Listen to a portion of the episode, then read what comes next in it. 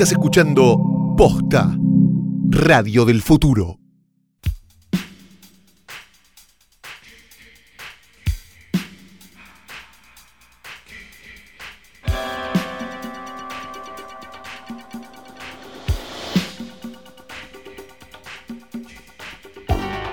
Buenos días, buenas tardes, buenas noches o cuando sea que le hayan dado play a esto, que no es otra cosa más que un nuevo episodio de hoy tras noche, el mejor, más grande y único, mejor del mundo, del podcast.com, posta. Para, para, para. net. ¿No habían cerrado ese antro ya? ¿No había terminado esta gilada? La verdad es que nos pusieron mucha guita, no voy a mentir. Los abogados, Está en el orden de las tres cifras por capítulo. Sí, podemos decir que los grandes ganadores son los abogados. Sí, así Siempre, que sí. sí. pues nos comen bastante del, del Sí. porcentaje, si no serían seis, seis cifras por capítulo. sí, sí, sí. Pero les queremos decir primero que nada, mi nombre es Ketty de Pirolo. Yo soy Fiorella Sargenti. ¿Quién será Ketty de Ketty de Pirolo Pirolo? era una ecónoma de la Sí. televisión que estaba en utilísima en el programa, cuando era un programa en un canal. Este que Era cocinaba, programa. era como una chichita de Erquiaga, medio ochentas. Sí. Si querés, y la googleé porque, porque cada tanto me agarran, viste, ganas de saber en qué anda. Esta gente, y no sé si está viva o muerta. Lo único que sé es que en el año, a ver, esto es Clarín de Mm, en el año. En el 2003, ¿eh? una chef acusó a otra de haberla plagiado. ¿eh? No. Así que sí, no sé quién acusó a Ketty o al revés. Chela Mato Negri, autora de número, le imputa a Ketty de Pirolo. Ah, ok, bueno, Ketty quizás era medio, sí, era medio el psicólogo este de, de- Mejor. que choreaba libros, ¿cómo se llamaba? sí, ya me olvidé, olvidé el el que nombre. copiaba y pegaba. El que metía un copy-paste de 10 páginas y decía. "Ma, ¿quién se va a enterar? ma?" Tinelli se comió todos los buzones esos, ¿no? Y Tinelli metió el arte de vivir, metió Sí. el, el psicólogo este, bueno, los hijos que le salieron también. ¿Vieron, vieron en el Martín Fierro cómo lloraba Tinelli, no? Sí. Porque tenían los hijos arriba del escenario y dijo, ninguno labura, se lo va a llorar. Está Pará, bien, es ¿sabés qué? En, en este, en este parate. Bucay, gracias. Ay, Nico. Bucay. Qué suerte que está Nico con nosotros. Sí, ¿qué? Está Nico. Está, Nico, presente real. Nico- de Nico y John, John y Nico y Nico y John. En este tiempo que, que estuvimos eh, arreglando toda la cuestión contractual y eso, Sí. nos enteramos también que tenemos oyentes de otros países que Es no verdad. entienden la mitad de lo que decimos, pero igual le meten un montón de huevo y ovario y escuchan. Es que es verdad, no saben quién es. Danielito, no. No. saben algunas cosas. Es como la. es como- bueno, a mí en, en Insta Stories, eh, un- una chica me preguntó varias veces qué es Bebe Sanso. Como, no, no si quién es, sino qué es. y Lisa Sanso. Bebe Sanso. Claro. Como si uno pudiera ir a comprar un kilo Sí. de berenjenas y un Bebe Sanso a la feria. Ojalá. ¿Quién pudiera realmente? Sí. Aparte lo puedes traer en una bolsita chiquita, es maravilloso. Claro. Este, Pará, yo ¿No viene en tamaño grande? No, no, viene en este tamaño Bebe Sanso. Solo en ah, ese. bueno. Solo en small. Solo en pequeño. Pero yo no traje este escritorio renovado, No, qué mal. rebarnizado. Yo quiero contar porque de verdad, primero, sacamos todo el jugo cadavérico que pudimos. Yo lo digo en plural, pero en realidad lo hizo todo Flor. Sí. Rasqueteó, rasqueteó, rasqueteó. con los pelos de la espalda lo Se tuvo, sí, se tuvo, que es como una virulana la espalda de Flor. Y se tuvo que este, hacer la manicure como tres o cuatro Sí. veces porque con el tiner, viste, se le iba. Este, rasqueteó todo lo que pudo. Hay claramente una mancha, ¿no? Bueno, líquido cadavérico todavía. pero- Pero arriba de eso ella barnizó Sí. y le tiró glitter y volvió a barnizar. Sí. Entonces nos quedó El un glitter sale mucho y mata, mata delfines, pero sale mucho el glitter. Nos quedó un escritorio medio brony, ¿no? Este, que nos pone muy contentos. Un poco del glitter salpicó el cuerpo que aún no hemos, no, No. le hemos dado Cristiana Sepultura a Danielito. Mucha preocupación también queremos agradecer por Danielito. Sí, la verdad que sí. Sí. Este, tapado todavía por, ah, qué sé yo, ya si es una campera de corderito, si es? Danielito, ya no tengo ni No idea. sabemos bien si la camperita o un gato se apoyó alguna vez y, y- y quedó. Y lo empezó a comer, Sí. ¿no? Como, como en el principio de la comunidad. Está eh, también Rita Hayworth, con y sin perspectiva de género, un logo bordado de hoy tras noche por un oyente que creímos que no Pero nos escuchaba más, nosotros. pero que está entre nosotros y le mandamos un Sí. beso grande, porque ella nunca sintió que hiciéramos, yo hiciera un chiste sobre el bordado, algo que jamás hice, pero ustedes, hijos de puta, le hicieron creer que sí. También tenemos que, eh, te- tengo que, que negar, tengo que dar de baja la, la historia que decía que hoy tras noche no volvía porque yo había empezado un curso de bordado. Eso también, y Eso también no se real. habló, y también se habló de que lo habíamos perdido a Danielito. Sí, Algo no. que jamás haríamos No, porque la verdad que somos gente que so- so- somos muy, muy, muy, muy, muy, muy respetuosos Sí. con, con los óbitos ajenos. Sobre todo Así eso. que este, no, no fuimos nosotros. No. Dicho esto, eh, en, en el portarretratos que queda, hay una Sí. foto muy hermosa de un hombre nacido en la ciudad de Nueva York en el año 1933 y aún entre nosotros, Ajá. llamado Bob Raffleson. Raffleson. Rafelson quizás lo conozcan por cosas este, mágicas, ¿no? Que ha hecho. Un gran director de, de películas, ¿no? Que dirigió, por ejemplo, básicamente eh, Five Easy Pieces, ¿no? No sé si recuerdas, Five sí. Easy Pieces. El cartero llama dos veces, etcétera. Pero eh, Rafelson, muy al principio de su carrera, era además de un director, un productor bastante fantástico, que tenía muy buenas ideas para este, llevar adelante un montón de cosas que en esa época eran terribles. Rafelson había empezado haciendo cosas, pero había sido el productor, como primer trabajo importante, de la serie de televisión de los Monkeys. Los Monkeys, para aquellos que no sepan quiénes son, googleenlos porque es un mundo fantástico. Sí. Este, eran una banda de adolescentes, eh, de lindos, que tocaban una música medio pop en una época donde la gente estaba totalmente drogada, fines de los 60 en Estados Unidos. Era, era básicamente la respuesta yankee comercial a los Beatles y lo- los Sí, pero, pero llevados, digamos, de una forma. Pre- prefabricada. muy prefabricada Sí. y muy, de, muy, muy, muy, muy de colores. Sí, Eh, tremendamente. después igual ellos trataron como de, de- de- de hac- volverse legítimos, hicieron Head, una, una película así como lisérgica que trataba de acercarse un poco más a, a- a el mambo con el que estaban ya en esa época las bandas británicas. No salió del todo bien. Igual Head es interesante. Exacto, y es una, un poco una marca de, de la época, ¿no? De- por, por el tipo de, de colores y de cosas y, y demás que, que- que funcionan este, muy, muy interesantemente. El punto es que la película, como no podía ser de otra manera, es una película que se podría enmarcar dentro de las películas de ácido, a pesar de que no lo es, pero sí lo es, porque no se entiende un carajo lo que pasa Sí. en Head en ningún momento y es toda de colores, con lo cual tranquilamente podría entrar dentro de esas cosas. La película está coescrita, como no podía ser de otra manera, por una película de ácido del mediados de los 60, por Jack Nicholson. Claro que sí. En esa época se le había dado por el guionismo y había escrito The Trip y había escrito Head de este, los Monkeys, algo que ya no vamos a explicar porque ya lo explicamos en otro capítulo. El punto es el siguiente. Eh, la película es hoy, vista hoy es imposible, es bárbara para poner en una fiesta o si tenés un consumo responsable de determinadas sustancias. Lo más lindo de todo, y es la razón por la cual Bob Rafelson está en nuestro portarretratos, es porque el título de la película, que no tiene ningún sentido con, con Nada. narrativo ni de ninguna manera, Head, este... Cabeza. Exacto.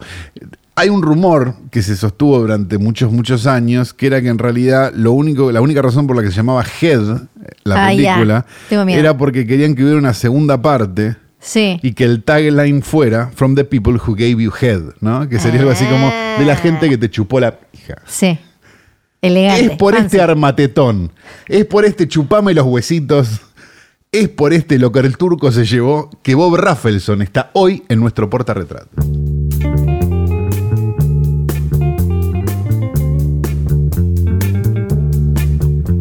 Pero como nosotros, si hay algo que nos gusta en la vida de ser Nicolás Repeto, vamos a hacer una- un breve repaso por todas las películas que vimos, no vimos, qué pasó, desde que nos fuimos nosotros este, de este éter, peleados con Banchero, bueno, en Tremendo cosas, todo, unas sí. escenas terribles. Doloroso por Vos no me vas a decir a mí lo que tengo que hacer, este, bueno, cosas que la hoy verdad... sí, hoy sí, gritábamos nosotros levantándonos de la mesa del almuerzo. No necesito de tu rating Silvana Sí. Suárez, me dijo en un momento. Yo la Todo verdad eso. dije, no sé, yo la verdad no soy Silvana Suárez. ¿Qué- por le qué? dije, Flor, sí. Flor también le preguntaba algo de que no sé qué, y le dijo besarle las pelotas, ¿no? Raro. Y hubo como cosas, to- todos eh, enredos de la mesa de Mirta, Sí. que finalmente este, fu- fueron a buen puerto, porque, la verdad que somos gente de bien. sinceramente, somos gente que Cuando está dispuesta madera, a negociar. Y cuando hay guita también. Entonces decidimos este, hacer un breve repaso por. A ver, blanqueemos igual. No grabamos porque A, estábamos los dos medio enquilombados. B, no había un carajo. No nos interesaba, chicos, no estaba muy bueno. Entonces era como, che, ¿qué hacemos un capítulo de la película de Hitchcock? No, era como medio, Sí. era raro. Y esta semana tampoco hay, pero, pero ya no- estábamos aburridos y Sí. decidimos grabar. uno. Había que volver. Bien, dicho esto, vamos con eh, esta lista. X-Men Dark Phoenix. Me dijeron que es un porongón, Sí, ¿no? tremendo, pero Tremendo porongón. Tremendo que Mirá esta poronga. Sí, es un hoy poronga de superhéroes. Ay, qué Mirá, bueno, qué lástima lo, que lo no- digo yo. Es una película que quedó pobre no, es hija de, es como hija de padres separados, pero en un quilombón de esos enormes de el, el padre se está yendo con un tipo, la madre se acaba de embarazar de otro y se acaban de morir los abuelos. Ese nivel de drama es el que quedó metida eh, X-Men Dark Phoenix porque quedó en el medio de la venta de Fox a Disney, entonces eh, con derechos de Marvel que tenía Fox, un universo com- como com- comiquero aparte del que tiene Marvel con Disney, entonces la película la volvieron a tocar, tu- tenía un final que se parecía demasiado al de otra película de superhéroes que salió antes, entonces No lo tuvieron más. que cambiar, Eh, en el medio se dieron cuenta que iba a ser la última de, de X-Men, entonces eh, también tuvieron que darle como un tono más de cierre. Una basura, una basura, basura. Me estás contando básicamente una llamada de, de, de- ¿cómo se llama? De policías en acción de pelea hogareña, ¿cómo se llama? Pe- Sí. Pelea doméstica, ¿no? Sí, Pero sí. hecha película. Imagínate el nivel, eh, el nivel de fracaso que el director tuvo que salir a decir mala mía. Igual se estroló, se estroló el pedo porque en realidad es mala de todos. Claro, Eh, ahí, de todes, eh, sí, sí, de, de todos, todas y todes. Pero el chabón tuvo que salir a decir como yo no la vi, yo la cagué, yo pifié. En realidad pe- pifiaron todos. No hay una cosa destacable. Mm. Pero por lo menos Dark no me toqué un culo, dijo, porque es bastante común Es ahora verdad. en Hollywood. ¿no? Sobre todo, además, en, en, en X-Men, que venían de Brian Singer. Ah, claro. Sí. lugar. Así que este dijo, chicos, aunque sea yo en esa. Del hombre no". que dirigió Rapsodia Bohemia y después se desmaterializó. Sí, sí, sí. Este, También teníamos esa misma semana Dolor y Gloria. Dolor y Gloria de Pedro Almodóvar, que me gustó mucho, por Sí. cierto. Celebrando una- así- celebrándose a sí mismo de alguna manera, pero bien, demostrando una, que se una puede. linda película de puto triste. Sí. ¿no? De- me parece que es eso. Me pareció, de verdad, me pareció una linda, linda película. Eh, es como una vuelta un poco a. a- porque, porque, viste cuando se ponen celebratorios sobre sí mismos los directores y en general cuando tienen determinada edad. Es, eh, se pone complicada la cosa. Y acá no, porque tiene como una reflexión y una cosa de cómo fue, cómo podría haber sido, qué es lo que terminó pasando. Me pareció que, que cerraba por todos lados la película. Me, me gustó Sí. mucho, a pesar de, digo, que, que se aleja, se acerca más al Almodóvar dramón que al Almodóvar comedia, que yo por lo menos disfruto más, digamos, el Almodóvar más cruel. En general es el que más me gusta. Y, y el Almodóvar dramón, algunas cosas me gustan y otras como que digo, uh. La puta, me llevo luego en una carretilla. Pero este está Es- súper bien. Es como si hubiera inventado un. Es un cóctel que tiene de, de- de lo mejor. Ah. No, de- es Catalina, un cóctel. boludo. Es un cóctel que tiene de lo mejor de Almodóvar, ¿no? Hay como una autorreferencialidad, pero bien entendida, medio como más Fellini que, que otros. Hay un poquito, poquito de humor, está como la, la figura materna, como Sí. un montón de cosas que aparecen siempre, pero, pero bien mezcladas. Y me gusta también la forma en la que aborda determinados temas que, que otras películas lo hubieran abordado como algo mucho más dramático. Tiene, tiene Sí. como algo que está bueno sobre, digamos, sobre la exploración de la sexualidad y qué sé yo, y qué sé cuánto, que o lo hubieran vivido como una tragedia o lo hubieran vivido como uh, un drama 100%. Y acá hay como una cosa medio casi casual de la situación que, que me parece que por lo menos es interesante. Sí. Este, Seguimos en este, bravo, en este bravo, Gloria. Calu y Flor te cuentan cosas que ya pasaron. Sí. También Mi Men in Black. es un león. ¿no? Men in Black, eh, hombres de negro internacional. Ah, te fuiste otra semana ya. sí, ya está, esa ya la, la dejamos. Pero no, mi mascota es un león, No. nadando por un blindado, ¿no? Blindados, no, no la vi, eh, no la vi. No, yo vi el tráiler, ¿no? Ah, no la vi, no la vi, no la vi. Hombres de Negro. Internacional, no la vi. Eh, no, innecesaria, Ah. no tiene, no, no, no se sabe por qué existe. Algo que podíamos prever. Sí, sí, ya- solo te la nombren, ¿no? Sí, viste que cada tanto, como alguien muy cada tanto hace, agarra una franquicia vieja y le da una vuelta de tuerca interesante, creemos que cada vez que pasa hay chances. Y en realidad es una en un millón. La vuelta de Men in Black puede tener que ver con que está de moda de vuelta a vestirse como en el noventa y tantos. Vos decís. Viste que Claro, están todos vestidos como sí. en el noventa y tantos y vos decís, che, boludo, Sí, era vas a la en esa época. Ya en esa época no lo usábamos esto, maestro. este, y están todos así, y ahora, Sí. ¿no? Y Men in Black, Puede ser. Space Jam. Puede ¿no? ser. También debe ser Sony buscando alguna franquicia gitera. Claro, eso también Eso puede me ser. parece que también. Ni en tus sueños. Esa está bien. No la vi. Es eh, una, una especie de como de, de comedia romántica. Es una comedia romántica con Seth Rogen y Charlize Theron.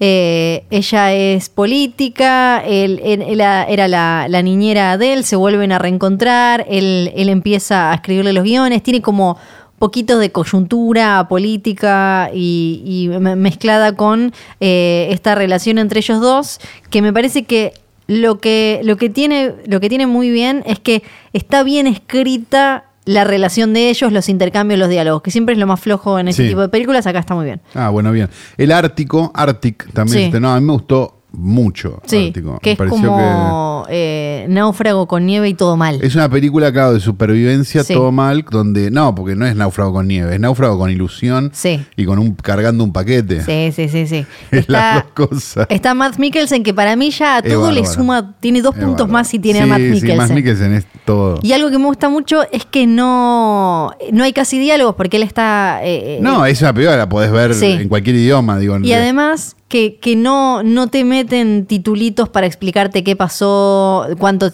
cuánto tiempo. Ni puta idea de nada, no. No. Y funciona perfecto. Arranca la película, estamos ahí en el Ártico con él, que claramente tuvo un accidente con un avión y está hasta las tetas. Sí, me sorprendió mucho que el director viene de YouTube, ¿viste? Sí, sí, Tiene es un re show joven. en YouTube. O sea, me pareció como, che, mirá qué película adulta que hizo, porque Sí. está buena, de verdad. Viste buena, que en buena. general es como que decís, bueno, viene a YouTube y va a aparecer Sí. uno que dice, hola, no sé qué, este, te- me ayudarías mucho si le das a la campanita. Bueno, ok, Sí. no sé yo. En el medio de la película, ¿viste? Sí. Este, pero no, no pasó, así que estamos Bien. muy contentos. Pesadilla del amanecer, una rusa, no la vi.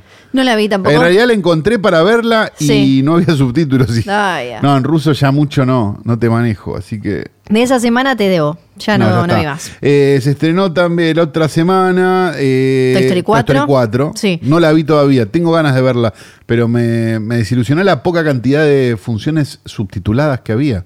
Sí, de hecho, eso- creo que hay una función por día de 100 Es que- subtituladas. Eh, Si, si no vas las primeras, las dos semanas como mucho, se van, a- van, se van yendo las subtituladas. Por más no, no, que. no, el día del estreno. te ¿El día del estreno ya? Uh, el día del estreno en un, era el cálculo que Sí. yo, yo hice aproximado era que era de un menor al 10% de las funciones. Y rompió un montón de récords acá en nuestro país. Ya es creo que la cuarta película más vista o una cosa así. Tiene como 4 millones de, de espectadores. Igual contra el histórico no gana nadie, eh. perdón, porque de acá estamos todos rompiendo récord, tírenlo contra histórico.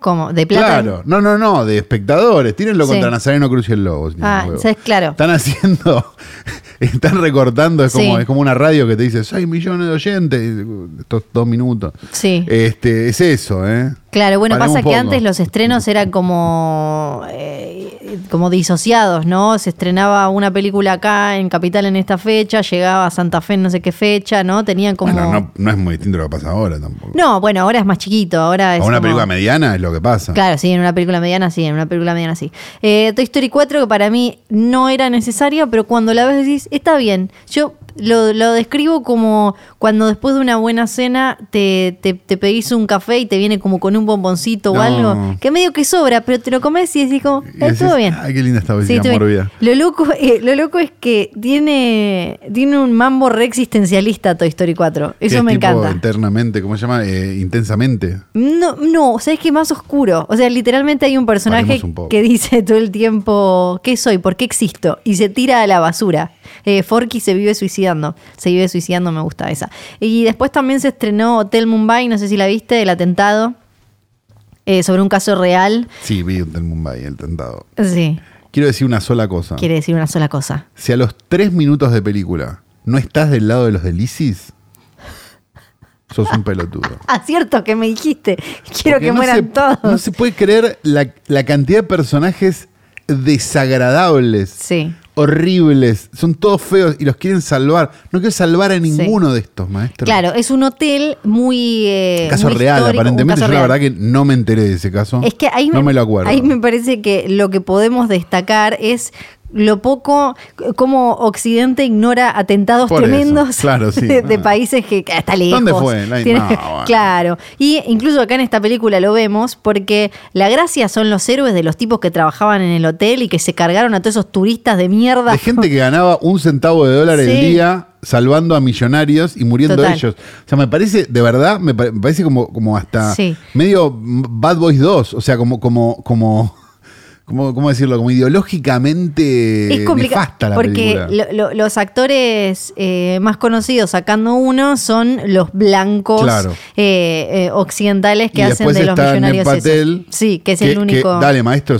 haceme una película donde la estés pasando bien. Sí, boludo. pobre. La concha de tu madre. Sí, y Y eh, eso, eso es raro, porque además eh, claramente la historia interesante es la de la gente esa que se quedó, le- y después vos ves que les hacen homenajes y todo, porque se podrían haber ido y se quedaron a salvar a todos estos forros millonarios que estaban ahí. eh, Pero aparte, no tiene gollete, o sea, No, no, posta, sí, ¿no? Es como, sí. no, no, no puedo entender que a quién se le ocurre semejante No sé. cosa. yo de esa semana no vi ninguna No, más. yo tampoco. Y pasamos a Annabelle 3. No la, no la vi, no la vi, no la vi. De- Porque nunca me no- acuerdo si es- Porque íbamos a grabar y ahí la iba a ver. La verdad me dio paja verla. sino- porque la- sinceramente, Sí. digamos la verdad, del universo del conjuro ya se ha convertido en algo. ¿Es el conjuro? No, entonces no la quiero ver. Sí. es medio. em, Hagamos una lista de las pijas que nos comimos. Anabel. Anabel 2. Annabelle 2 para mí está bien. Nah, déjate hinchar no es Anabel. una buena película. La La monja. monja. La maldición de la llorona. Sí. Ya habiéndome comido estas cuatro porongas, te digo, che, capaz no sé si me quedo a comer. Sí. Y ahora se viene la de el hombre ese que no me acuerdo eh, eh, cómo le dicen al estiradito, que no, le, no es Slenderman, No, no es es otro. Crookman o no sé cómo le dicen. Se viene la monja 2 No. y ¿La monja 2 van a ser? la monja 2 porque hizo una cantidad de plata ridícula a pesar de que la odiamos. ¿Cómo hicieron la monja 2? ¿Cómo ¿Qué la hicieron a, eh, a pesar de que nosotros la odiamos? ¿Cómo la van a hacer? Eh, bueno. eh, no, está bien, hubo Critters 2. Yo sí. estoy de acuerdo, digo, yo Sí. me hago cargo de mi parte de la culpa. O sea, nosotros consumimos cada poronga, no se Sí, puede creer. claro que Estamos de acuerdo. Pero Leprechaun 2. sí. Yo Eh, vi Leprechaun in the Hood. Para mí. O sea, uy, no tengo problema, pero, pero ahora soy una persona que discierne entre una cosa y la otra. Perdón, Flor, adelante. No, no, está bien. En Annabelle 3, para mí es una oportunidad desperdiciada. Hacen un truquito simpático, ponele, que es el de hacer que sea en la casa de los Warren, pero no están los Warren. Es como, porque claro, los Warren eh, son Vera Farmiga y, y, em, Patrick Wilson son personajes del conjuro. Pero te aparecen a veces en un Sí, flashback. pero viste ¿no? que te En hacen como un tequitín, como para que vos siempre te acuerdes que están relacionados con el conjuro. Son planos que les quedaron, ni van, yo creo. Acá, acá se tienen en que ir. sí, los mandan por. los- Haces un plano con el celular. Acá aparecen un poquito más. eh, lo, lo- lo que tenemos es am, eh, Annabelle bien- vendría pegada a cuando ellos ah, sería la última Annabelle donde vimos que la última Annabelle enganchaba con la primera Annabelle. Bueno, la cosa es que Te digo algo, no me acuerdo. La vemos, vemos a los Warren cuando se están llevando a Annabelle a casa después de que unas estudiantes o unas enfermeras, no me acuerdo, les avisaran. le- les avisaran que tenían una muñeca diabólica y la van a buscar. Ellos ah, se bueno, la, dale. La llevan a la casa, al museo ese que tienen, que ahora lo, lo están refaccionando, ahora ya murieron los dos, le mandamos un beso a ella Y que si murió. salió un tuco ahí del Sí. fondo medio complicado. Ella murió hace poquito y eh, la, la llevan ahí y lo bueno es que se dan cuenta que es poderosísima Anabel, ¿no? La meten ahí en esa vitrina, llevan un cura, que qué sé yo, y se van de viaje a, a arreglar algo y la dejan a la hija con una niñera que tiene tipo 15 años, 16 años. Y Annabel. Sí, para mí el, el pifio por Ah, un es lado- un buen comienzo una comedia de enredos, ¿no? Sí. Una niñera, una nena y una muñeca diabólica. Sí, pero para mí lo, lo choto es, por un lado, que las del conjuro venían zafando con el, el tropo de el adolescente estúpido. Sí, y no, no son malas. No. No son malas. Acá caen en el adolescente estúpido. O sea, la Ah. trama está disparada por eh, adolescentes estúpidos. Y era como, uh, dale, venías bien. Es como si. ¿Qué tiempo es? ¿Qué- ¿En qué época es? Es en los 70. Ah. En los 70, sí, porque están ellos con la edad con la Claro, que pues los están clavados en la en- época de Amityville, ¿no? Por ahí, Exacto, claro. están como, como en esa época.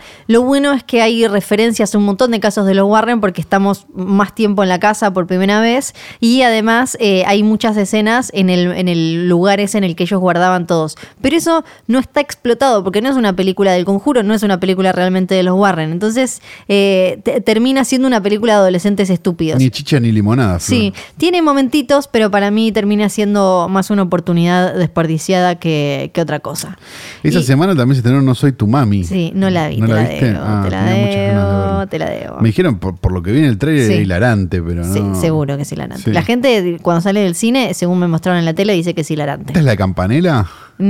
no, viste que la de Campanella, hay confusión. La de Campanella Esta- horaria. Esta no, no es la de Campanella. Sí. Y eh, después tenemos eh, la semana pasada que se estrenó Spider-Man Lejos de Casa. Uy, qué ganas de verla. Y la, la vida secreta de tus mascotas 2, la fui a ver sin acordarme nada de la primera, más que había animales que hablaban. ¿Y? Me quedé dormida. Bien, Flor. Sí, y en un momento dije, me van a sacar una foto dormida en el cine. Claro, soy Aníbal muy- Vinelli. Sí, es muy para chiquitos. Es muy, muy, o sea, Pero muy para pequeños. nivel que tres años. Claro, nivel Colores, como colores, colores, formas que se mueven. Sí, sí, Claro. sí, tipo babao, habla y demás. Y me parece que es más divertido. Porque los bichitos, los, los perritos, esos son muy lindos. Me, me- me parece que es más divertido comprarle los perritos o ir a la cajita feliz y dárselo a los pibitos y que jueguen que ir a ver la película. Claro, sí. Sí, sí va por ahí. No te iba a decir que puede salir más barato, pero no, en realidad una cajita feliz no creo que No salga sé. menos que el cine. Sí. Y esta semana se estrena Chucky el muñeco diabólico, una película que nos de la que nos encantaría hablar porque todos sabemos los fanáticos que somos de Chucky y de los Sí. muñecos diabólicos. Este, y la verdad es que hicimos lo mejor de nosotros, pero yo la verdad no llegué a ninguna privada, Flor tampoco llegó a ninguna No. privada.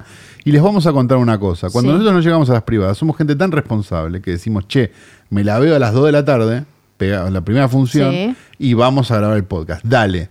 Fuimos a buscar en todas las cadenas de todos los cines de toda la Argentina y la película está programada después de las 8 de la noche. Sí. Algo que yo entiendo, teniendo en cuenta que es una película de terror, qué sé yo, no, no, no, pero hermano, da Una, poneme. una No función. pudimos. pone de No llegamos. Así que no pudimos ver Chucky el muñeco que tuvo una gran campaña matando a los otros muñecos porque justo salió en una época en la que estaba Toy Story 4 y Annabelle 3 y hubo una linda campaña donde aparecía Chucky matando a todo el resto. Exactamente. Muy bonita. Y, perdón, una cosa importante. Se estrena Avengers Endgame, Adventures Sí. Endgame, reestreno con contenido adicional, dice acá. Es un robo. ¿Qué es? ¿Un robo? Sí, que es un robo. Chicos, cuidemos un poco más la plata. ¿Para, para qué es que le agregan? ¿Que es, el Director's Cut? No, te cuento. Resulta que... Este curro de la época del DVD, chicos. Capaz Sí. ustedes no se acuerdan lo que es un DVD, pero esto es un curro. Sí, esto también lo, ya lo habían hecho con. Lo, lo hicieron con Avatar, lo hicieron con un montón de otras películas. Justamente lo que le pasó. Avaratar. Lo que le pasó a Avengers es que quedó a muy pocos millones de eh, ganarle a Avatar.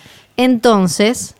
Necesitaban, eh, esto lo dijeron incluso, no me acuerdo ahora si los directores o, o el capo de Marvel, dijo, queremos ganarle, queremos quedar como la película más taquillera de, de todos los tiempos, viste que allá la ajustan con la inflación y bueno, todo eso no sé, Sí. Eh, querían ganarle a Avatar, entonces la reestrenaron en un montón de países, Brasil, China, esos que sí les hacen Claro, que sí caen en, el tra- en la trampa. Claro, no, y, no te- y además que, no, en Estados Unidos también, ¿eh? Pero entre cines, seguro. Y, pero eh, China, Brasil, digo que traccionan un montón de gente. Nosotros le sumamos tres gatos locos, pero esos son países que Imagínate, te llevan. Vos si los tipos le pusieran toda esa energía en Sí. hacer una película, ¿no? Bueno, eh, En hacer lo que una le- película. Lo que le agregaron no es un nuevo corte, no es como cuando ibas a ver el, el corte del director o algo así. Ves la misma película y al final tiene una escena extra sin terminar, un homenaje a Stan Lee y una escena que acá supongo que la habrán sacado de Spider-Man porque ya se estrenó Spider-Man. Porque nos llegó un poco tarde también el estreno, el reestreno de El Avengers. EPK tiene atrás. Sí, sí. O sea, es lo que te mandan de prensa.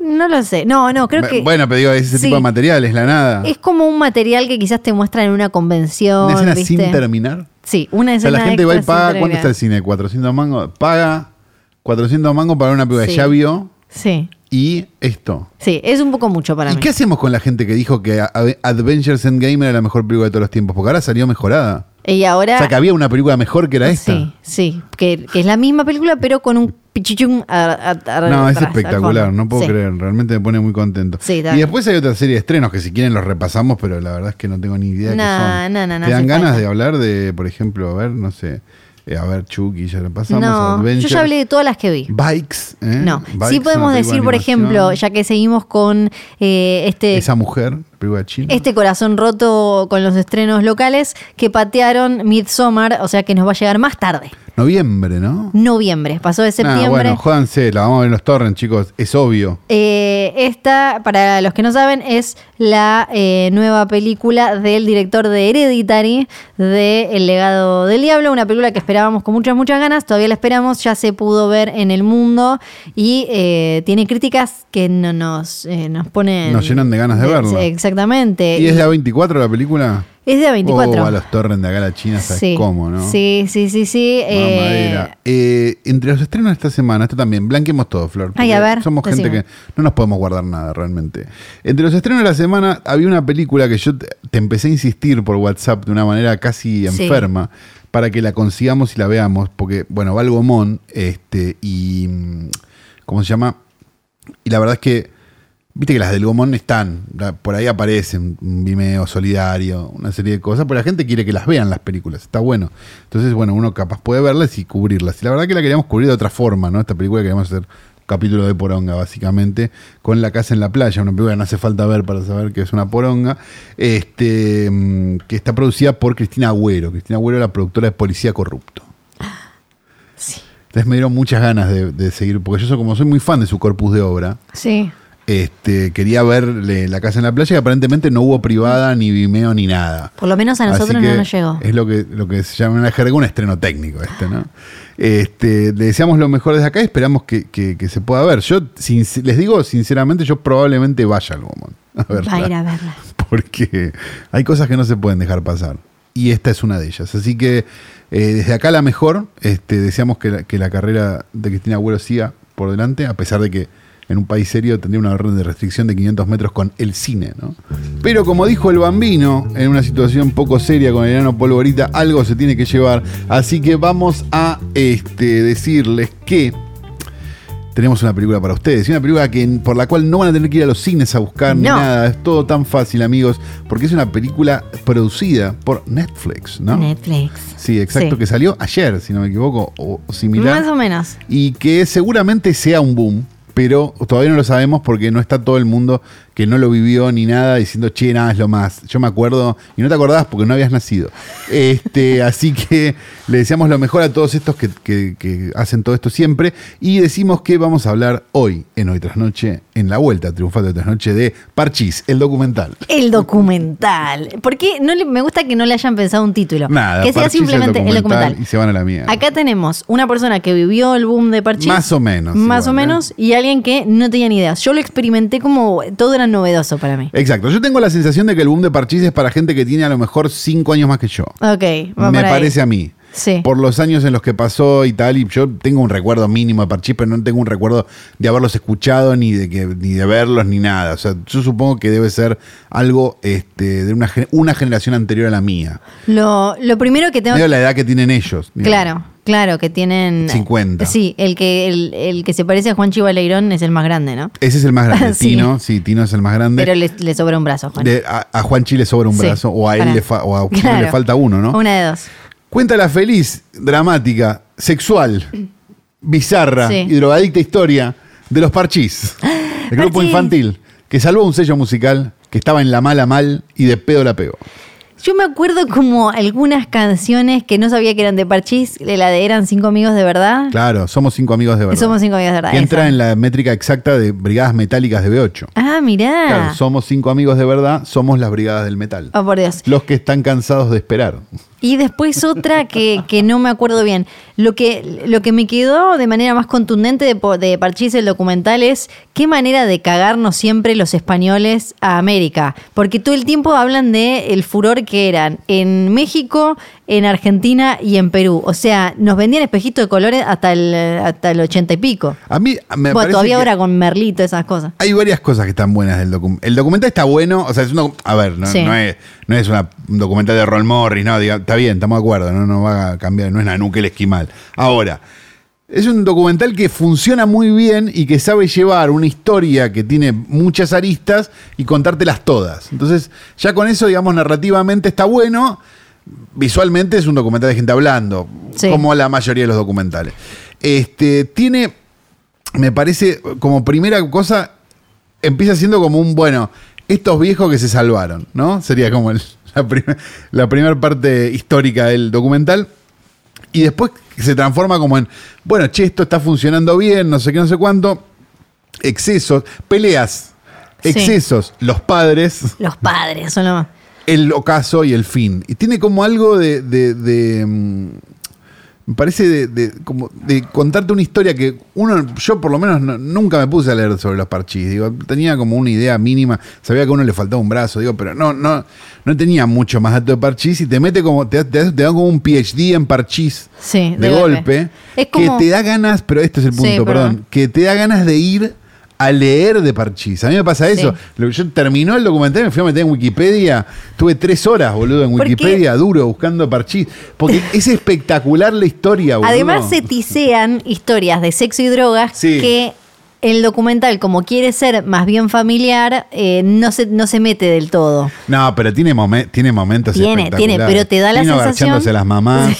te, te da la sensación Yolanda de que, que, hay más. decían que se sentaba arriba de las rodillas de los Mm, señores. sí. No, tiene un montón de el cosas. tutor lindas. diciendo que estaban las fiestas de los nenes y las fiestas de los adultos, donde corrían sustancias y, y demás.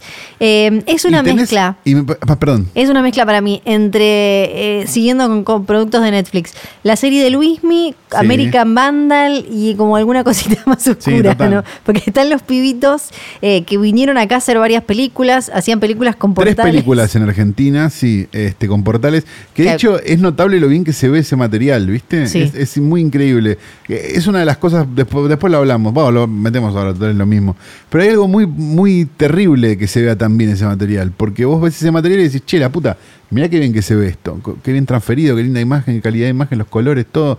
Y te hace pensar que todo el cine argentino se podría ver así y nadie lo está cuidando, ¿no? Sí, claro. Una cosa Claro. absolutamente triste en la, en la situación. Perdón que justo me puse zurdo con esto, pero, pero, mm, pero sí pasa eso. Tiene algo también interesante en los personajes, que me parece que hay algunos que tienen como, como, como tenés como dos clases, digamos, los que lo superaron y los que no lo superaron, ¿viste?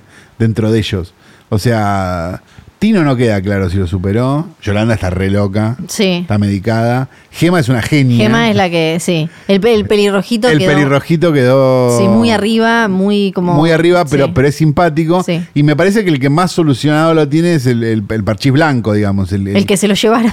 El, que, lo no, sacaron. no, no, no, no, el otro, el que Ah, quedó, el de, el sí. de, el de- Ah, el sí, de la barba, el de la barba. El medio hipster. El medio hipster. Ese la tienes, es como que dijo, che, ¿sabes qué? Me bajo acá. Me El que salía huevo". con Paulina Hizo Rubio. otra, claro, que salía con Paulina Rubio cuando Paulina Rubio este, salía en Timbiriche y podía salir con un menor de edad, a diferencia de lo que le pasó Sí. después, que bueno, estuvo presa por eso, ¿no? Ah, no, esa no es Paulina Rubio. Ah, ya, yo me estoy dije como, confundiendo, ¿sabes que ¿con me agarró un quilombo bárbaro? Con la otra que la, que la habían agarrado. A una Gloria. Trevi, ah, Trevi. Gloria Trevi. No, claro, Paulina Bueno, Rubio. Perdón, me confundía Paulina Rubio con Gloria Trevi. Tampoco es que, oh, Ella se debe querer matar. ¿no? Y después, el momento, spoiler, vayan a ver eh, Parchís, el documental, el momento de donde Tino se caga en los sueños de todos y le Ah, arruina Disney. Ese momento es espectacular, porque ahí Increíble. el documental empieza a convertirse en una cosa que vos decís, bueno, qué sé yo. O sea, bueno, está, ya está el cuento, sí, entendí, se fundí, bueno, se están fundiendo, se están por fundir, qué sé yo, viste como que mm, acá viene, sí, se viene. Pero faltaban 20 minutos, yo dije, uh, boludo, ¿Qué qué, largo. Y ahí te empiezan a contar ese complot que es espectacular. Sí, sí, resulta que ellos estaban por cerrar para que se lo lleven a Disney, con Disney, o sea, que firmen con Disney y hacerlos anglo, o sea, se les abría el universo. Pero Tino, que era el líder, se queda con eh, Los del la- sello. la- los del sello para hacer ya su, su carrera como solista. Tino, el que se comía a un montón de madres que lo esperaban y le entregaban su cuerpo para hacer cualquier eh, tipo de- de- de salvajada sexual y sensual. Y es por esto que Parchís termina, porque se funde el sello por esta mala decisión y una serie de cosas. Y, y la verdad que la película a, a mí me gustó mucho. O sea, yo entiendo, no es, uh, che, boludo, está para el Oscar. No, ni en pedo, es un documental de tele. Pero, pero está tan bueno el tema. Y, y es algo que no- uno no. Uno lo vio pasar, a lo Sí. mejor, pero no, no se sentó a mirarlo. En general, digo, no, no me- nunca me senté a leer de Parchís hasta anoche. Además hay algo, me parece apasionante en ver en, en estos documentales de, de fenómenos pop así, ¿por qué funcionó? Porque la idea era de, de No un nivel lógica. mega básico. No, era- pero aparte no tiene lógica. No. Vos lo ves y el producto. eh, Esto, Sí. esto era una cosa que me había olvidado. Del principio, cuando te cuentan el principio, sobre todo el primer acto del documental, que me Sí. parece como. Está buenísimo eso de. de habían salido a chorear. Sí, sí, o sea, sí. era como. Te lo dice. No había forma de. O sea, nadie tenía idea cuál era la lógica. Este, ¿y qué color? Y es blanco, el dado. No había un negro, concepto. si no, tenían ni puta idea No. de nada. La- los ves bailando y era un desastre.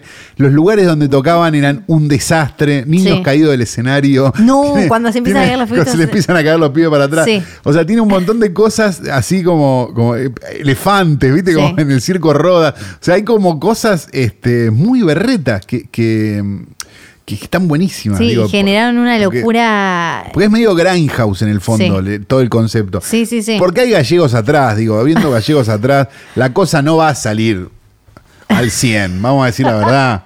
O sea, va a haber un- una capa de caspa que, que va a pasar. Un poquito. Un toquecito. Y después lo- los padres, que siempre en estas cosas son personajes hermosos, cuando una de las minas dice que la madre un día en un mega show que daban en México se cagó de calor, entonces a la otra noche no fue y ella le decía, pero dale, si está sudando tu hija, venía a sudar vos y esa camisa te la compraste con la plata que Ese personaje es ella". espectacular. Es hermoso. El tutor, ese Lo- personaje es Los espectacular. padres que se enojan con la madre, que era la única que andaba en las giras, y le dice como, chicos, esto es cualquiera. son La única madre con, dos grados de frente Sí. que dijo, che, Esto no da. no da, me llevo a mi hijo. Y se enojan con ella. Y lo cambian por uno y nadie se da cuenta, ¿viste? Porque eso es espectacular, porque lo echan a uno y ponen al pelirrojo, que es espectacular igual. Y vos te acordás más del pelirrojo, pero claro, el pelirrojo no Era estuvo muy los primeros tres discos, no tenés ni idea, pero lo metieron ahí, chao. Sí, sí, sí, es eh, muy increíble. Podría haber sido una, así como la de Luismi eh, fue tan divertida de ver, podría haber sido una gran serie Una de una se- temporada. sí, sí, sí, creo que tenías sí. muchas cosas ahí para, para ver. Pasa que me parece que no tiene el, el conflicto policial, me parece que tiene la Claro. de Luismi, que la de Luismi tiene como esa... No estamos hablando de series, qué horror. Eh, Sí, estaba, le, le forzaron el misterio de la tiene madre. la la- desaparición de persona esa que, que- que me parece que le suma la- Sí. al, al misterio general. Sí, sí, sí. Acá el, uno de los momentos más dramáticos, y yo con esto me, me retiro del- de, la vida parchís, es cuando el novio de Paulina Rubio, el tipo hipster, dice eh, que el- eh, este Tino tuvo un accidente a fines de los 90. Se había ido de parchís como en el 85, Cuatro, 84. 65, sí. Y él dice, yo todavía no lo había perdonado. Me contaron del accidente y no me importó. Ese era el nivel como de locura al que lo- le contaron que el chabón había perdido un brazo, casi la queda, estuvo comato, no se acordaba de nada, qué sé yo, y el chabón todavía se acordaba de que le había cagado la carrera en Disney. Disney. Y dice, y a mí no me importó. Ay, Flor, vos le guardás rencor a que mencionamos los nombres de toda la gente a la que le guardás rencor. Y por mucho Muchos de ellos famosos. ¿Te comes la última papita? ¿Eh? Oh. Se trata de Usupin, quien tendrá el objetivo de transmitir las riquezas naturales y principales atractivos de la ciudad más austral del mundo, posicionando la experiencia única de visitarla en cada estación del año.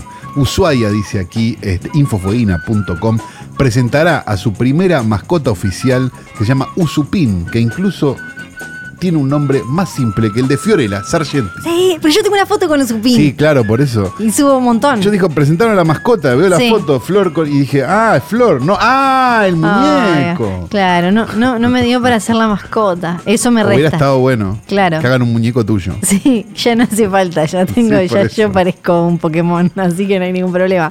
Uy, los caprichos de Flor, Ay, vamos ay, a cuántas recordar. A Sí. una, eh, a una actriz muy querida que cumplió años hace poco. Cumplió los años, me gusta Sí. cuando dicen cumplió los años. Cumplió los años, cumplió los años hace poco y yo veía que diferentes sitios relacionados al cine la recordaban, pero la recordaban en sus grandes épocas y nadie hizo nada para ayudarla hoy, en el día de hoy, Ay, ahora, a ver cómo está, qué hace, Es un dónde está. capítulo, perdón, estás haciendo un Sí. capítulo medio, este, ¿cómo se llama? Em, Va a ser medio casa del teatro, ¿va a ser esto? Sí, Ay, exactamente. Solo que ahora nos tenemos que ir a, Texas porque es eh, donde está ahora ella, que la última vez en realidad que la vimos fue en 2016. Suponemos que eh, sigue ahí, sigue en la casa de sus padres, nació en 1949. Qué clavel, ¿no? Que te caiga. Se hizo conocida en los años 70, en los años 80 hizo unas eh, cuestiones infantiles que, que hicieron que eh, los millennials eh, que, que estábamos en esa época la, la- la queramos mucho. ¿De quién estoy hablando? No de sé. Shelley Duvall. Uy, Shelly Duval, ¿cómo anda? Mal, anda mal. ¿Sabés qué es Santiago Calori? no. Anda mal, Shelly Duval. Tan mal que la última vez que la vimos estaba en el programa de Dr. Phil, este psicólogo que tiene realities, que atiende a famosos, Sí. que hace como temporadas donde a- atiende a famosos. La última vez que la vimos fue en 2016 para el programa este de eh, Dr. Phil, donde dijo cosas, cosas como, por ejemplo, que Robin Williams en realidad no había muerto, que a ella se le aparecía con diferentes formas. Ah, bueno, tiene sentido. Ellos se hicieron amigos en el, en el 80 cuando trabajaron en la película de Popeye de Robert Altman. Peliculón. Peliculón. Eh, ahí se hicieron muy amigos y eh, ella dice que se le aparece, también dice que tiene como un disco dándole vueltas de no sé qué por el cuerpo que le hace muy mal y varias cosas más, siempre muy centradas, muy serenas. Si le hace muy mal debe ser de Pierre. Eh, Shelley ahora tiene unos, eh, como dije, 70 años. Eh, y eh, se hizo quizás más conocida por El Resplandor. O pasó a la historia en realidad por Resplandor. En realidad en aquella época no destacaron para nada su actuación. Y ella ya tenía una carrera. La, la descubrió Robert Altman, con quien hizo un montón de películas, quien incluso le escribió. Le, hizo películas especialmente para ella, eh, eh, para, para que se luciera. Y de golpe, eh, como por ejemplo Three Women, que no me acuerdo cómo le pusieron acá, hasta que le, ta- también la vieron en Annie Hall. En Time Bandits tiene una historia, uno de los dolores eh, que, que ella de- decía tener hace hasta hace unos años tenía que ver con que eh, mujeres, eh, llama. Terry Gilliam, ah, sencillo, Sí. Terry Gilliam le- se le había tirado encima para una escena en Time Bandits y le había dejado un dolor eh, que todavía se mantenía, pero Los cazadores del tiempo se llama acá. Sí, creo que sí. Pero también tristemente pasó a la, a la historia hoy por cómo la torturó Kubrick en el, durante el rodaje del Resplandor. Los aventureros del tiempo. Estoy haciendo lo mismo pero con delay. ¿Por qué es tan histórico el maltrato de Kubrick a Shelley Duvall en eh, el rodaje de The Shining? Bueno, si vieron alguno de los documentales que andan dando vueltas, vas a entender. Demencial. Incluso la mismísima hija que admitió y contó que el padre, eh, que, que Kubrick le decía al, al equipo y al resto de los actores que no se hicieran amigos, que no le tiraran onda a Shelley, no que no le tiraran onda, que no se la quisieran chapar, que no la trataran bien, que la trataran mal, que la ignoraran, que, que, si pedía algo le hicieran sentir que estaba fuera de lugar, que era tonta. Eso se lo pidió a todos y así es como, como él la trataba. Eh, Jack Nicholson cuenta que fue una experiencia completamente distinta y que el trabajo de Shelley fue el más duro que él vio en, en- en cine porque dice, a mí me hablaba bien y se daba vuelta y a ella le hablaba pésimo, que se ve. Está en el documental, sí, que está como hablándole a, a Nicholson como con el culo entre algodones, Sí. como hola Jack, no sé Hola, qué. señor onda, Nicholson. traje este chocolate. Este, y no sé qué, y Shelley Duval como que quiere meter una interjección, tipo como, a mí me parece que... bueno, pero se bueno. calla usted, mujer Claro. estúpida. Algo así le, Y le es dijo. terrible, porque lo pensás, que- pero era muy de la época, ¿no? También. No quiero llegar al extremo de decir último tango en París, porque bueno, pasaron Sí, cosas más graves. poco, sí. Pero, pero digo, era, era como normal, ¿no? Esa situación de, de, de, de, che, bueno, hay que maltratar a este, como esa cosa metódica de, Sí. de- dirección y de actuación, que creo que está en desuso ya, ¿no? Sí, supongo. quedó igual, ahí sí está Lars Hedren. von Trier todavía. Con, con eh, eh, creo que en el podio está, bueno, lo que vos contabas recién, eh, en el último tango en París, María. No, bueno, pero ahí hay un, ahí hay un delito, Sí, digamos, sí, sí. distinto. Ese es como el grado nivel sí. Dios. Sí, sí, sí. Nivel Dios. Después está Tippi Hedren con Hitchcock. Está el director de. Ay, ¿cómo se llamó? La de. mm, La de las chicas de. La, la de las lesbianas de hace un pocos años. Con las francesas. Ahí. Ah, bueno, pero ese es un pelotudo importante. Claro. La vida de él. La vida de él, muchas gracias. Pero él es como, él es un douchebag de un nivel Sí, tipo como. y ese es salvado porque es de hace, de hace poco. Y ahí ahora tuvo quilombo de vuelta con la nueva. Bueno, Un señor, por favor. Que está como convencido de que es un incomprendido y es como, no, papi, estás filmando películas de Film Zone, no, Claro. no tenés nada. Claro, no, no. Y además, eh, Shelley Duval se llevó todas. Lo metería en la misma bolsa que a Gaspar Noé y los tiraría al agua. Se llevó todas, todas las complicadas eh, de, eh, de- del resplandor porque no solo no la destacaban, sino que ella venía de ganar premios por su actuación en la película anterior y la nominaron a los Razzie, no sé si no lo ganó por el resplandor. Mucha gente no entendió y le pareció que estaba sobreactuado. Hoy en día la gente sí, cuando ve la película, eh, rescata eh, su laburo, pero también parte del enojo de Stephen King con la adaptación de Kubrick de The Shining tiene que ver con que no le gustó lo que hicieron con el papel de, Wendy. O sea, su laburo. Es como, pobrecita, le pegaban de todos lados. A esto se le suma que después, eh, después ella en, en los 80, además de hacer eh, Popeye, se pone a hacer eh, esta serie en la que, que tuvo como cinco temporadas, en la que contaban historias de cuentos clásicos. Yo me crié viendo eso y las amaba un montón, con un montón de, gente súper conocida. eh, está desde Mick Jagger hasta Robin Williams, Angelica Houston.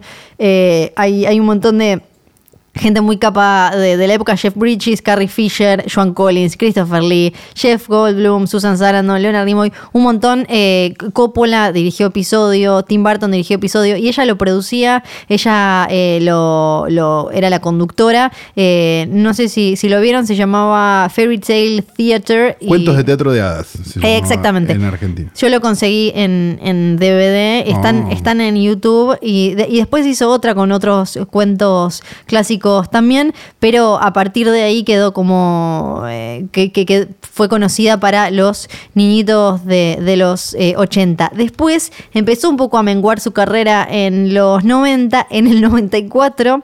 Un terremoto le hace teta a la casa en Los Ángeles. Se Un tiene tornado que abrazó su ciudad. le tiene, se tiene que volver a la casa de sus viejos en Texas y ahí empezó como a fallar su salud mental. Claro. La- las versiones más simples dicen lo no tenía relacionan. seguro, nada. No, parece que no. Ah. Lo relacionan directamente con lo que le pasó en El Resplandor, en aquel eh, rodaje, que ella dice que era como terapia de esa de Primal Scream, de, de- de- Sí. de- de gritos donde te hacen llorar y gritar, porque dice, me pasaba 12 horas llorando, que a veces era catárquico y me servía, pero otras veces terminaba destruida, dice. Eh, eh, el- tienen el, récord Guinness en la escena con el bat de béisbol porque es eh, creo que tuvo 127 tomas y ella está llorando real en esa, en esa escena y en un montón más, pero esa quedó como la más representativa. Entonces muchos dicen, ahí se rompió, ahí algo en ella se rompió. Ella dice que ahí perdió su inocencia, como que ahí fue la primera vez que empezó a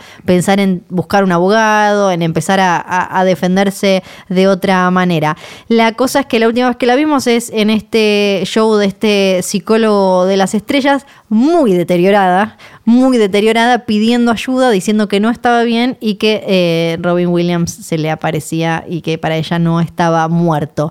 Así que los caprichos de Flor hoy están dedicados a Shelly Duval. Gracias por tanto, perdón por tan poco.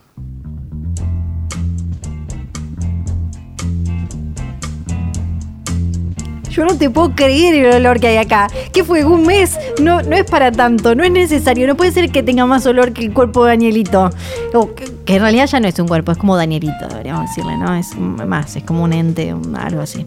Eh, yo no, no puedo hablar, no puedo hablar más. eh, y eso que todavía no abrí la puerta. A ver, voy a ver. Bah. Eh, no, me no, no me desmayé, pero porque soy fuerte y porque soy fina. Pero si no me hubiera caído del olor que tiene el videoclub de Diolcalu. eh. Es caca, todo el mundo hace caca, ok. Nadie la guarda en Pero- frascos como yo, pero no es para tanto. Pero ¿por qué frasco? No. Estuve leyendo mucho de, Sí. de Howard Hughes. Ok.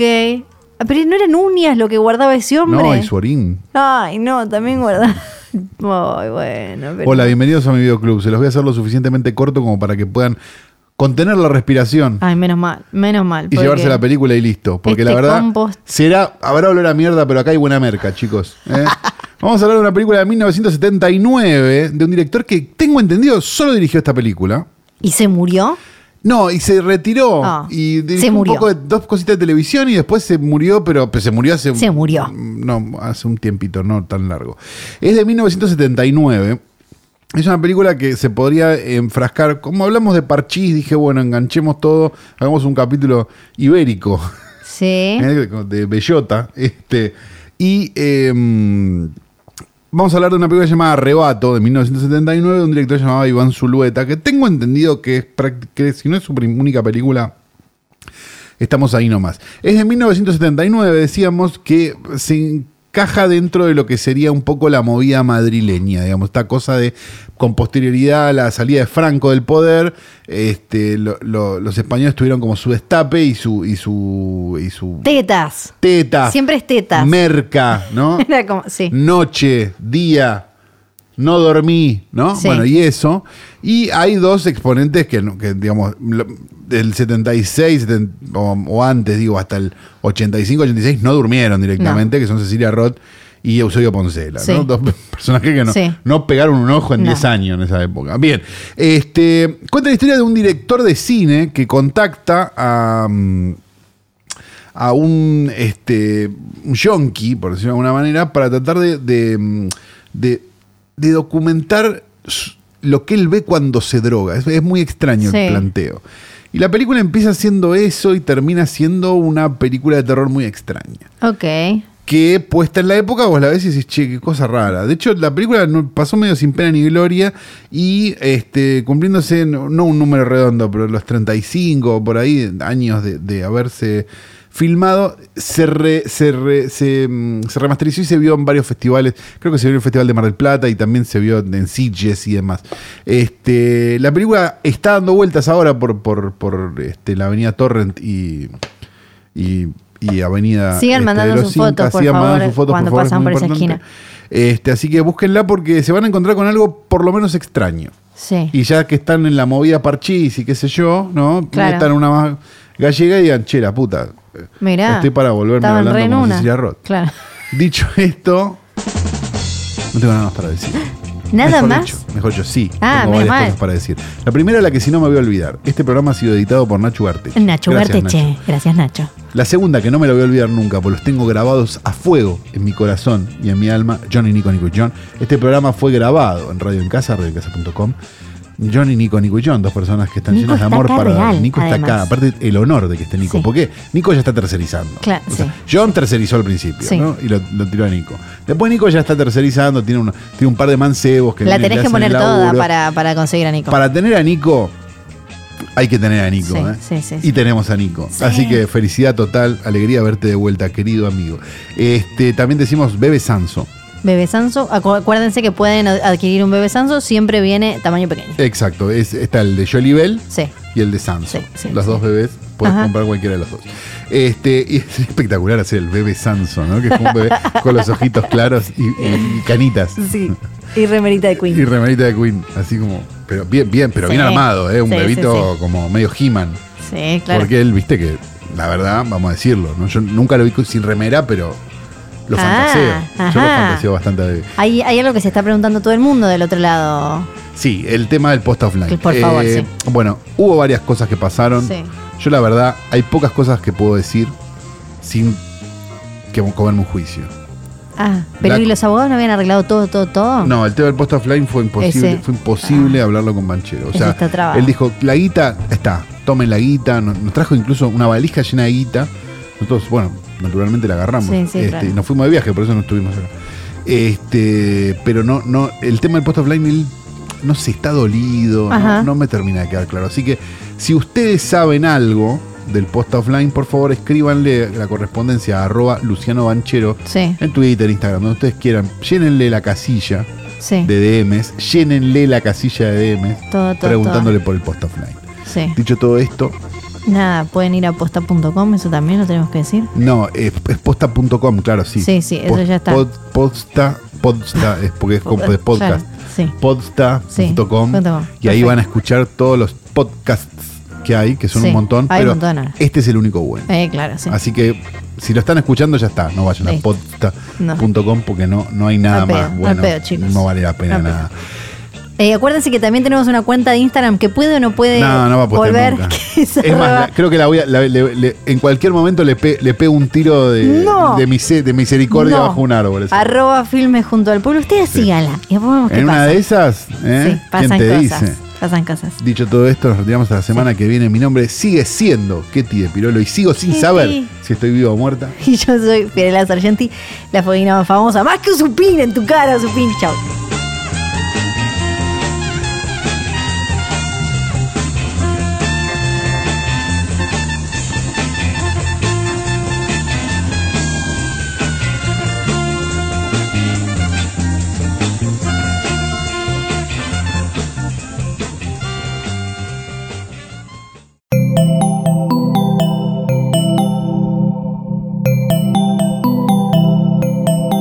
Estás escuchando Posta, Radio del Futuro.